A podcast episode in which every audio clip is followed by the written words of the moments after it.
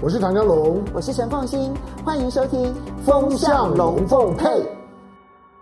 好，雅虎 TV 的观众，大家好，我是职业聊天家唐江龙。啊，今天星期天啊，大家来聊天，在雅虎 TV 的礼拜天的这个平台里面，二十分钟。那有的时候我一哈拉之后呢，就聊聊聊很长。好，但是大致上面啦，大概就就就是二三十分钟的时间，周末的时间，跟大家分享一些时事的心得。好，今天呢，我们来聊中南美美洲，因为中南美洲最近的两件事儿呢，大概对台湾、对于对国际的大事来讲都会有影响。中南美洲第一件事情呢，就就是，当然我不知道我今天节目播出的时候，这个这个国家跟我们还有没有邦交？就最近大家都知道的洪都拉斯。洪都拉斯因为他的外长已经带着他代表团呢进北京了，啊，实际上以任何的双边的交往来来讲。外长都已经都已经登陆正式见面了，那就是断了，就是跟台湾了，就就断交了。因为没有邦交的国家，我外长带着代表团，尤其呢前一个礼拜呢，我的总统公开呢发推特说，我已经指示我的外交部长，那积极呢去去推动呢和和中国建交的事情，那个背后的逻辑就是呢和和台北要断交。好，因此到了到了这两天的时间，嗯，大概就就是洪都拉斯跟在台湾的中华民国正式断交的时候。那那为什么这一次的断交会会这样子拖？好，这个呢，我们我们待待会讲。另外一个国家呢是巴西，因为巴西的现任的总统鲁拉，呃，星星期天就就是今天的节目播出的时时间。星期天呢，鲁拉就要也也带着个庞大的代代表团，而这个代表团很很很惊人啊，那个整架飞机呢塞塞的满满满满的，就除了鲁拉鲁拉跟他的身边的人之之外，呃，据说报名要跟着鲁拉呢到大陆的巴西的工商企业界人士呢两百四十个满额，那就是除了除了呢爆满之外，还有很多项羽者。我觉得基本上要两两三架飞机才才够吧。好，那鲁拉呢？这次呢到中国的访问，我觉得台湾的媒体到现在为止都还在在看看看什么中美的对抗啦，中巴的中中巴关系啊。我觉得那个大概都还很表面吧。就鲁拉这次的到访，对于对今年的国际情势来讲的影响的深远呢，还是在金砖银行体系里面。好，那我们先看先看这个洪都拉斯，洪都拉斯的的这个呃外长的到访，那北京和洪都拉斯建交这件事情板上钉钉，那为什么拖？我认为拖的拖的原因啊，从洪都拉斯的这些官方的讲话里里面，以及呢美国呢还在还在派了他的他的这个就是说特使，拜登派了他的好好朋友。陶德，那到了洪都拉斯，亲自呢去跟洪都拉斯的总统那卡斯特罗见面。这个动作表面上看起来呢是安抚洪都拉斯，希望呢洪都拉斯呢可不可以呢不要去跟去跟北京建交，不要抛弃中华民国。可是你知道，对美国来讲呢，去讲这种话没有什么说服力，因为每一个国家都会问一个相同的问题。那你美国为为为什么不跟北京断交呢？你美国为什么不不不承认在台湾的中华民国或者蔡英文他们喜欢的台湾国呢？你为什么不这样做？那你不做的事情，你为什么要逼我做呢？就是任何一个在两岸之间做政治选择的国家，美国只要一介入了之后，他都会遇到呢这个灵魂拷问，就是那为什么你可以，我不可以？这个问题在任何的对等关系里面都是没有办法处理的问题，就是为什么你可以双标？为什么你可以，我不可以？好，所以要去劝洪都拉斯说，你可不可以呢？不要跟呢在台湾的中华民国断交，让蔡英文即将出访前的时候呢，觉得灰头土脸很难看。你可不可以不要？但是。陶德最后说呢，他只好尊重了主权国家洪都拉斯的选择。那个“尊重”两个字，我说加引号，加引号就是第一个，美国什么时候尊尊重过人呢？美国呢讲尊重的时候呢，第一个就是万不得已，第二个呢都是语带恐吓。如果你有认真看陶德的讲话的话呢，其其实他是在恐吓洪都拉斯。你现在跟中国建交，中国又跟俄罗斯很好，俄罗斯又在打乌克兰，而乌克兰的后面呢是我美美国，意思就是说，你今天呢在这个时刻，你跟台湾断交，跟北京建交呢，你其实呢不是跟北京建交，而是你在跟美国为敌。他其实是在恐吓洪洪都拉斯，可是洪都拉斯呢终究吃了秤砣铁了心呢，他还是派了他的外长呢就登陆了。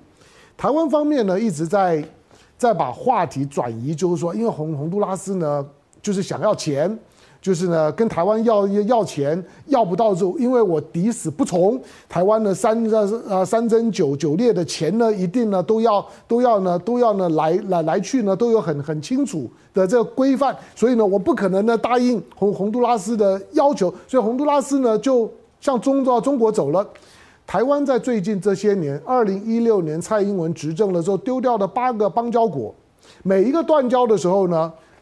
民进党政府抛给台湾人的理由呢，都都都是呢一边一边哭，就是说他看上了人家的钱，他不要我们了，我们比较穷比较小，他不要我们了，大概调子都一样，就最后把他黑一顿，就是人家呢就是看上了看上了大陆的钱，那事实上是吗？并不是。或或者说，它不是唯一的。美美国对洪都拉斯还还是有影响力的啦。就是说，呃，洪洪都拉斯的第一大贸易伙伴跟第二大贸易伙伴就是美国跟中国，而且占比差不多。但是呢，跟美国的贸易关系呢是比较那种的单向的农农产品啦，呃，这些呢这些什么什么鱼虾咖啡之类的香香蕉水果的农产品以及毒品。以及呢，廉价的非法移民的劳动力，这是洪都拉斯的角色。那跟中国呢，大概跟中国的关系就比较偏向于轻工业。那这个呢是洪洪都拉斯期待的。哪哪个国家不期待呢？换到跟中国的中国的关系比较有技术性，比较有未来性。那跟美国呢是很传统、很低阶的，是移民经，就是殖民经济经济。洪都拉斯中美洲的国家呢，跟美国基本上都还是维持着后殖民时代的殖民经济的形态。这种殖民经济的形态，也使得所有所有这种后殖民的这些呢中南美洲国家，它仍然呢维持着某种殖民时代的经济结构跟社会结结构，包括贫富所得差距。有有钱人只要是跟殖民经济挂钩的，就很有钱。就是富豪，大概顶尖的百分之十甚至都不到，剩下的百分之九十跟殖民经济不能够直接挂上钩的，就是提供廉价的劳动力，就就是很贫穷。好，那洪都拉斯呢？这个时候，这时候去跟北京去建交，呃，它会它会产产生怎么样的影响？第一个就是说。洪都拉斯，美国呢显然想透过洪都拉斯能够试探有没有可能，就是你跟北京建交，我也挡不住你，因为我也讲不出口。可是有没有跟台北仍然维持的某种关系的可能性？我相信台台北会希望说，哎，那能不能留在台北留一个，比如说。呃，跟台湾为我为名的，或或者类似双重承认跟准双重承认的，跟台湾之间的双边关系。毕竟洪都拉斯跟台湾的的这个这个双边的外交关系已经八十多多年，在现在所有的邦交国里面是很久的一个。而美国呢，在在中美洲的中美洲的八个国国家里面，七加一了，包括了多的多米尼尼加。这七加一的这八个国家里面，美国呢对中美洲国家的掌控力呢，其实最好的就是洪都拉斯跟萨尔瓦多，以及现在还没有断交的瓜地马拉算一个吧，瓜地马拉可能都还没有这么牢靠。因此，在过去的中美洲里面，美国美国对于洪都拉斯是有很大的影响力的，对于萨尔瓦多呢是有很大的影响力的。好，因此呢，这两个国家虽然在中美洲国家里面来讲不是多重要的国家，比较重要的国国家，比如说哥斯达黎加，比如说巴拿马，甚至于尼加拉瓜，这几个是中美洲国家里面来讲的比较有地缘政地缘战略意义，或者说呢，在在国际上面来讲呢，比较有声望的，是这几个国家，不管它的立场如何，但是洪都拉斯跟萨尔瓦多的重要性。是因为美国在这个地方仍然享受非常强大的殖民经济利益。那台湾扮演的角角色，台湾凭凭什么要求洪都拉斯说你要跟我断断交可以，你不要断得这么干净嘛？可不可以跟我仍然台湾维持的某种的暧昧，让我呢虽然被打脸，可是不会这么的肿，我还可以事后呢可以让我蔡英文政府呢可以嘟悠悠之口。其实这次断交断的不太一样，没有断的很干净，就是呢我我跟呢洪都拉斯呢仍然藕断丝连，保持了一个虽然不是邦交国。但是呢，有比邦交国呢差一点点，但是呢，比过去的那些所谓的断交国家、断得一干二的国家又亲密一点点的那种的关系，有没有这种可能性？但是这种可能性在目前的两岸关系里面来来讲，几乎零。所以陶德最后的那样子的一段话，除了恐吓洪都拉斯之外，他也表达了洪都拉斯最后想要操作一个。一个一跟零点五的两岸关关系不可能，因此双重承认的承认，或者是或者是准双重承认这件事事情，在洪都拉斯身上是不可能出现的。洪都拉斯就出发了，去北京了。第二个就是说，洪都拉斯断交这件事情，对于对于台湾接下去的选举会有什么影响？会。啊，这个呢，待会我们待会我们看一下，他他不只是说眼前蔡英文过境的时候会不会觉得灰头土脸啊、被打脸啊等等这样的问问题而已，少一个邦交国的问题啊，并不是只是这这样，而是洪都拉斯的断交，他等于是在告诉过去还稍微关注台湾的国际活动空间的台湾人一个非常清楚的讯号，台湾呢。苦心孤诣的经营跟中美洲国家的关系的那个时代，所投下去的金钱、精力、时间，已经都付水付付诸流水，基本上面呢都已经没有了。台湾在中美洲啊，台湾在两个区块上面是帮了美国很大的忙，一个是南太平洋。你想，美国过去三十几年里面在南太平洋。不要说重要的官员来，三十几年在南南太连大使都没有，他根本不在乎呢。南太平洋这些岛国，管你叫做所罗门，管你叫做斐济，管你呢叫叫叫做什么什么什么呃这些什么新几内亚的等等等等，美国根本就不 care 你，因为美国呢一方面军事安全上面委托呢澳洲代管，经济商务方面那就由台湾呢代劳。所以台湾呢，帮忙美国呢，看着太平洋当中的这些的小小岛国，反正成不了气候。所以这些国家要不是所罗门翻脸了，所以我说所罗门跟台湾断交的时候，我知道出大事了。要不是所罗门翻脸了，美国根本不在乎。要不是王毅呢，去年呢去了去了这个，去了南太平洋，让让美国发现南太的这些国国家呢，现在的风向呢完全的转了。因为呢，在之前的时候呢，当东家。东东家大陆翻译做汤家王国，当火山爆发了之后呢，中国的运二十是唯一快速呢到达落地提供的资源的国家的时候，美国开始紧张了。除了南太之之外呢，那就是呢中中美洲。台湾呢就是呢帮美国呢看着南太，看着中美洲，因为这些地方呢又黑又弱又小。又穷又脏又臭，美国的官员都不来。我告诉你，美国的官员，你要叫他到到南南太平洋，他没啥兴趣的，连到非洲呢都没啥兴趣。所以美国的总统很久呢都不进非洲做专门的访问，只有去年的时候呢，拜登拜登呢在埃及呢路过一下，很快的就到亚洲来跟习近平见面了。到埃及呢也不是为了要访问埃及、访问非洲，纯粹只是因为过境那个地方呢参加去年的。去年的气候变迁峰会就这样而已。好，那中美洲的部分呢？台湾帮美国看着中中美洲，台湾呢是透过深度的参与中美洲，台湾呢参与了两个组织。第一个，中美洲这些的国国家七加一个国家，八个国家里面，他们筹组了一个。为什么叫八个国国家？连连多米尼加的都算进来，因为它有一个地区域的组织，超国家组织，叫做中美洲统合体。你可以把它理解成中美洲的东东盟，就像我们现在讲的呢东南亚国协一样。那这个呢中美洲的统合体，七加一，所有所有中美洲呢地峡当中的七国，再加上呢多米尼加，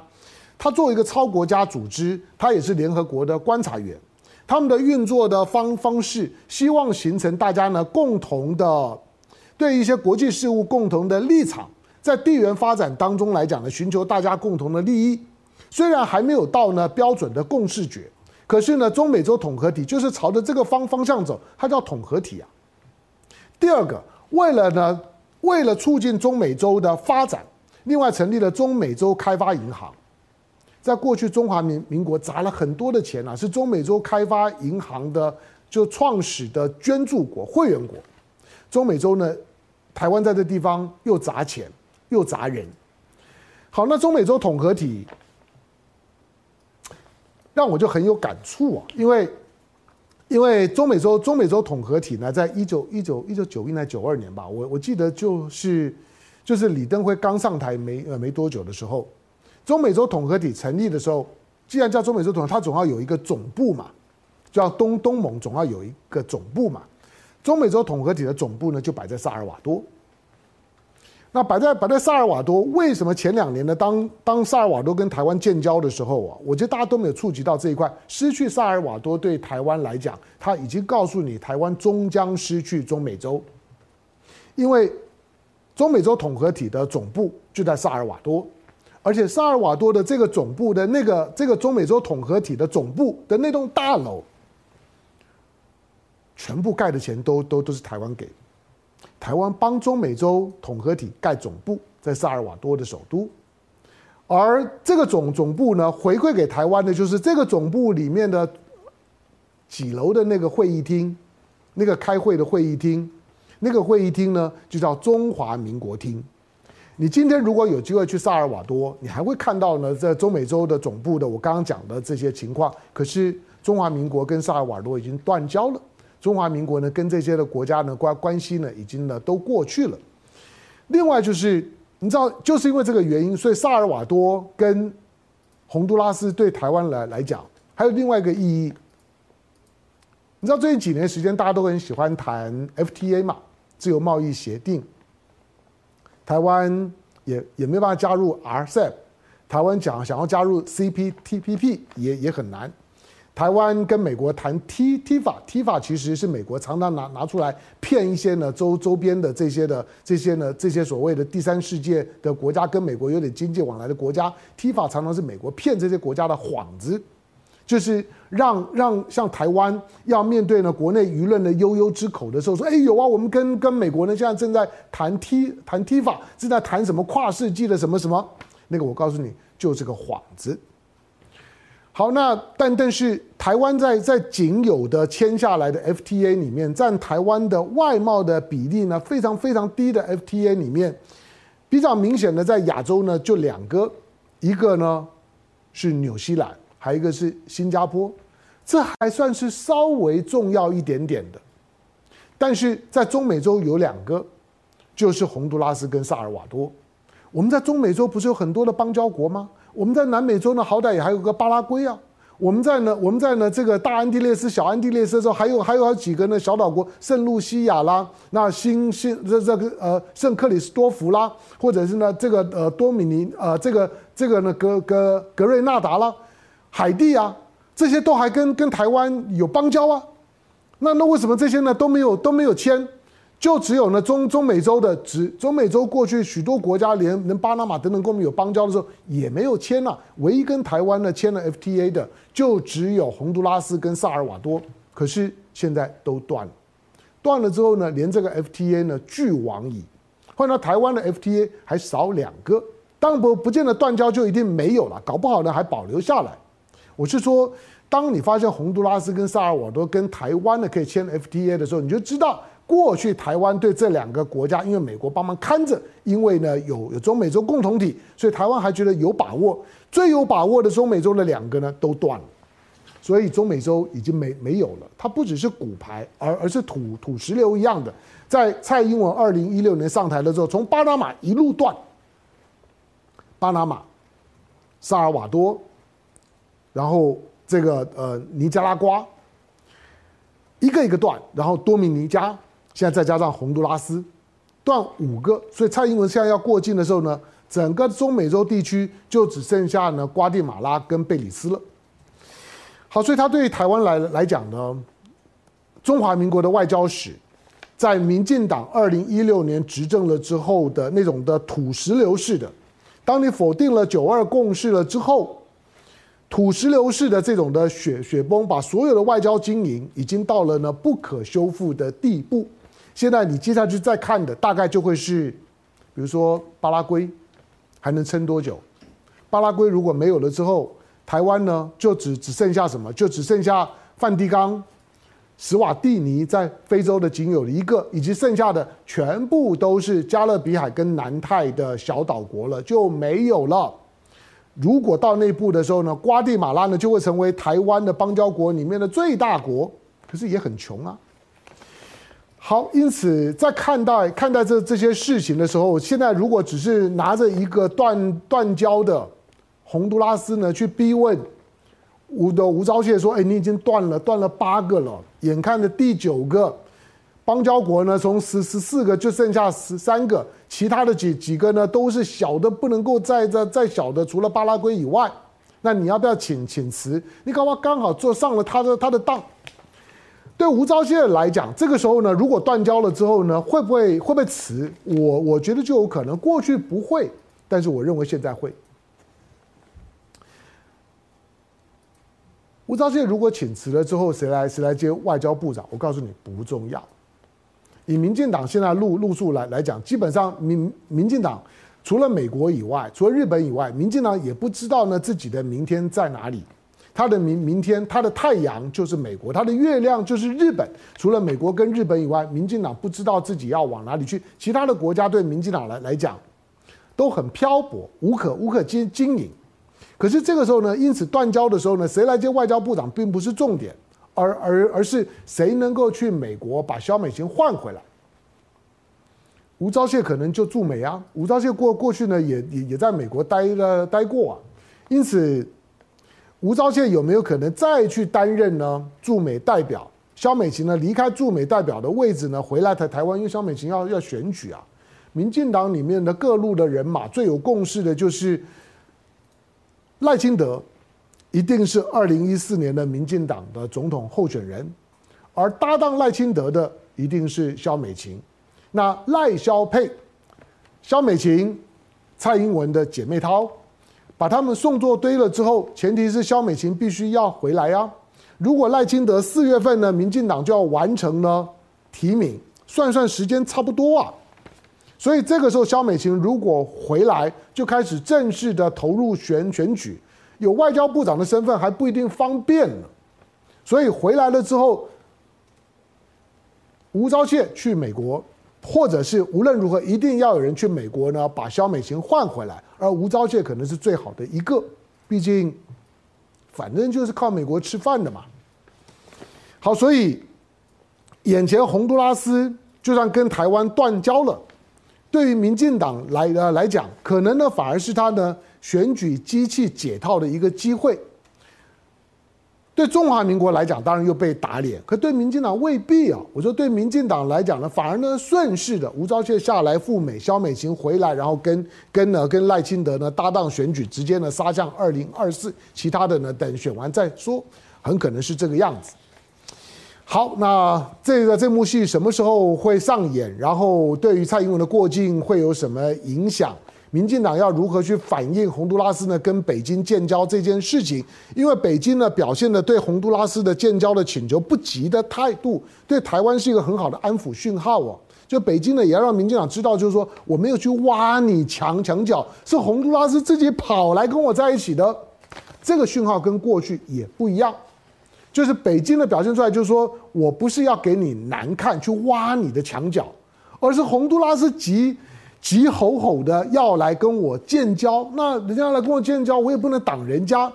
可是台湾方面来讲，我认为民进党应该会去解读，并且接收到那个北京没有想让你蔡英文这次出访太难看出你洋相的那个意图，这个讯号是重要的。好，最后呢，我们看我刚刚提到了巴西，巴西总统鲁拉今天呢要到到北京的访问，当新任的。左翼的总统他在过去过去当总统的时候，他也两次对中国做国国事访问。那这次回来了之后呢，他，你看他作为一个南半球、南美洲的第一大国，巴西第一个，他是金砖五国的成员之一。第二个，鲁拉是一个是一个左翼的总统。第三个，鲁拉呢，他在过去一段时间在选举或者选举之后，他不断的释放出。他愿意去扮演俄乌战争的调停者的角色，他希望呢做一个和平使者。第四个，鲁拉呢在三月他要到北京，可是二月他已经去了美国。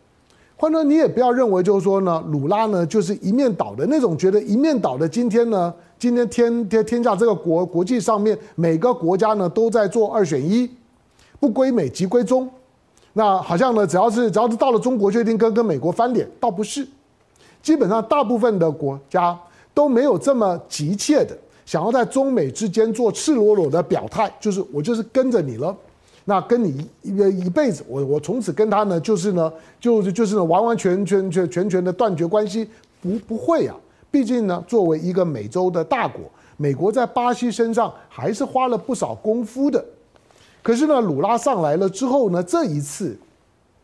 大家会认为说，哎，鲁拉来大概就就就是因为因为跟中国的生意关系，因为中国现在跟巴西的双边的贸易额大概都已经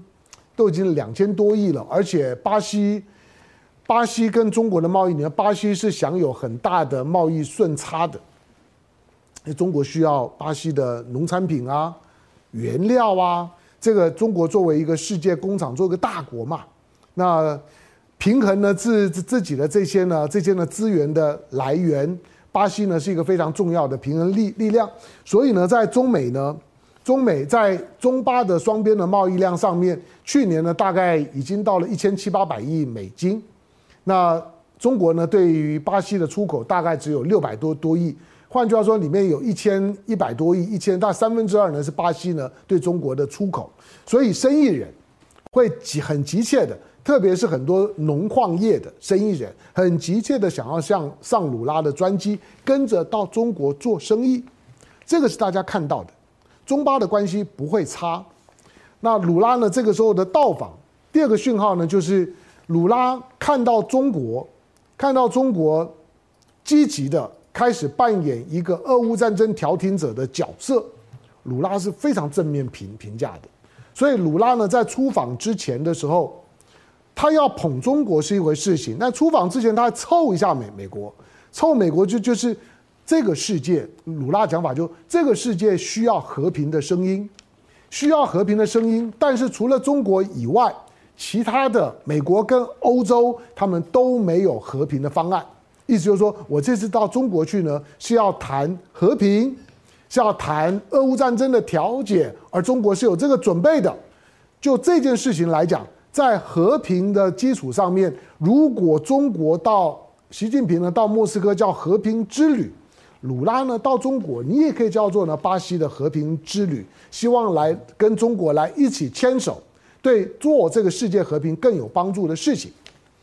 可是，其实鲁拉这次的到访，我觉得影响最最深远的第三件事，可能才是最重要的，因为是金砖五国。因为是金砖五国，而金砖五国呢，现在呢又成立了，就是呃金砖金砖的金砖五国的新开发银行，作为五个创始会员国，大家呢都掏钱，成立了这个就是说呢金砖五国，它叫做它叫做就是说呢金砖国家的新开发银行，这个新开发银行的总部呢在上海，而今年呢今年的就是说呢轮值的行长是巴西，而鲁拉已经派了。这个金砖国家的新开发银行的巴西轮值的行长，这个轮值要轮到二零一五年，他派了，他派了他的前前任的巴西的总统叫做罗塞夫，那他基本上面呢跟鲁啊鲁拉的这个这政党的属性呢比较接近，换到已经派了前前任的总总统，而鲁拉这一次的到访，